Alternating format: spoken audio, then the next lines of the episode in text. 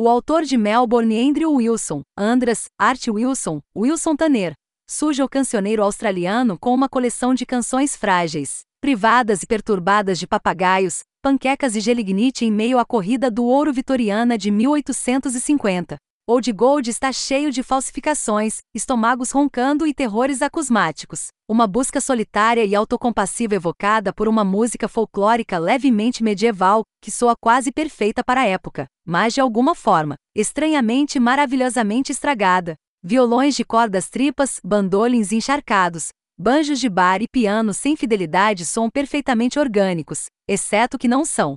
Nenhum instrumento acústico foi manipulado na produção do disco, incluindo sons ambientais que foram gerados durante uma residência no Melbourne Electronic Sound Studio. A reprodução de sons familiares por meios inorgânicos situou o disco em um buraco melancólico e enluarado próprio. Old Gold foi escrito, tocado e gravado por Andrew Wilson e masterizado por Mickey Young. A arte é de Luca Chenardi. Andrew Wilson lançou discos como Andras, Art Wilson, Berko e House of Dead, e ele é metade de Wilson Tanner.